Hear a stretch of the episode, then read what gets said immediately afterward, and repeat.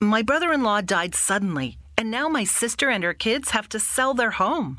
That's why I told my husband we could not put off getting life insurance any longer. An agent offered us a 10 year, $500,000 policy for nearly $50 a month. Then we called SelectQuote. SelectQuote found us identical coverage for only $19 a month, a savings of $369 a year. Whether you need a $500,000 policy or a $5 million policy, SelectQuote could save you more than 50% on term life insurance. For your free quote, go to selectquote.com. SelectQuote.com. That's selectquote.com. SelectQuote. We shop, you save. Full details on example policies at selectquote.com slash commercials.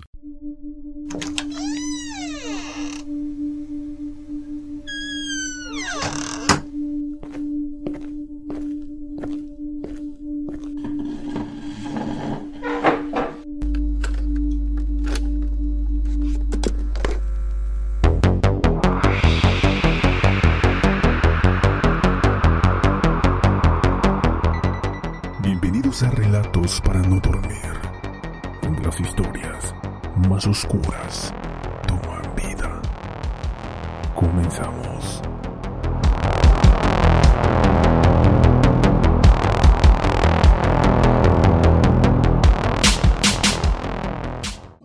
y prefiero que mis perritos coman carne de estas mujeres a que ellas sigan respirando mi oxígeno.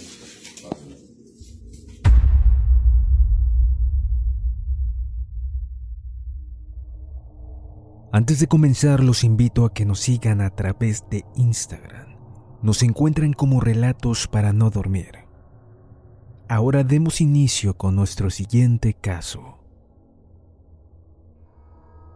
Juan Carlos Hernández, mejor conocido como el monstruo de Catepet, es el asesino serial con más homicidios registrados en México.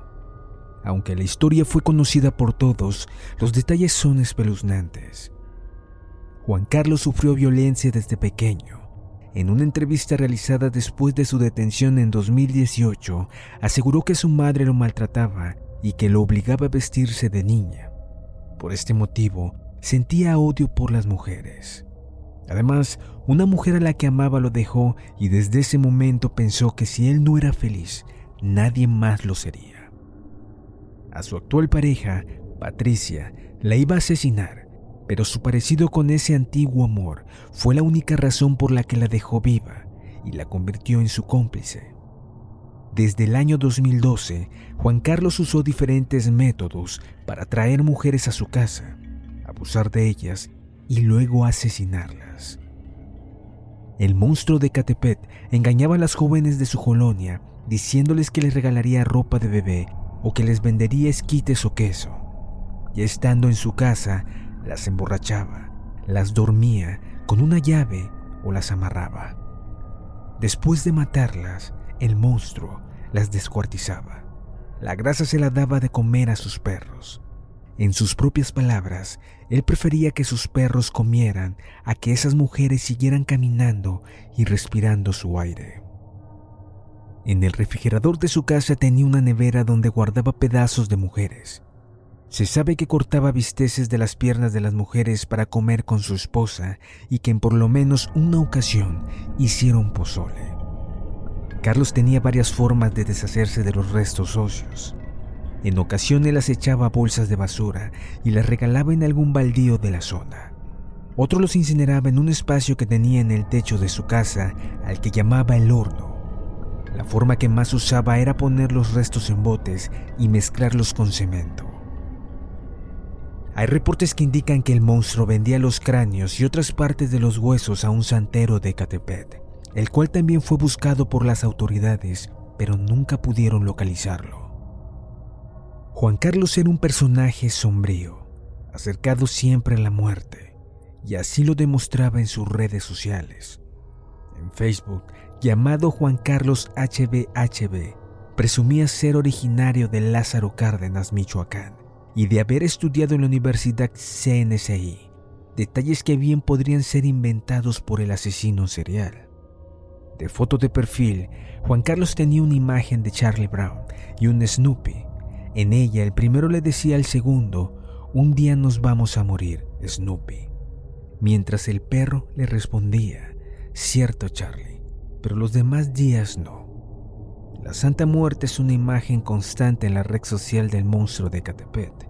La utilizaba para foto de portada y hasta para foto de perfil. Juan Carlos seguía páginas de Facebook relacionadas con brujería, asesinos seriales y trastornos mentales, tales como asesinos en serie, magia negra verdadera, psicópatas y asesinos, aprendiz de magia negra gratis, asesinatos y asesinos en serie, mentes extrañas, entre otros. Además, el monstruo de Catepec estaba pendiente de páginas y grupos donde se denunciaban la desaparición y asesinatos de mujeres, como feminicidios, desaparición forzada y trata de personas Estado de México. Feminicidios en México, esta es la verdad que se oculta. Feminicidio activismo, ni una mujer más. Denuncia Ecatepec, los machos nos matan en México, entre otras.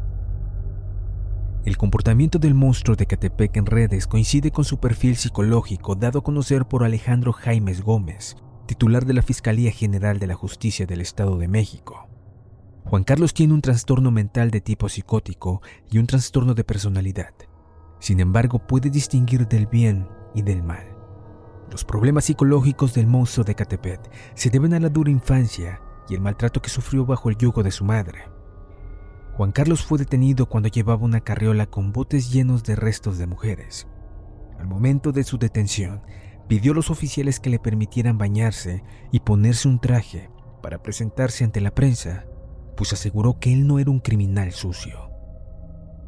En redes sociales circulaba el video que fue tomado durante las declaraciones de Juan Carlos, mejor conocido como el monstruo de Catepet, ante autoridades ministeriales del Estado de México, y en el que confiesa las razones que lo llevaron a cometer al menos 20 feminicidios.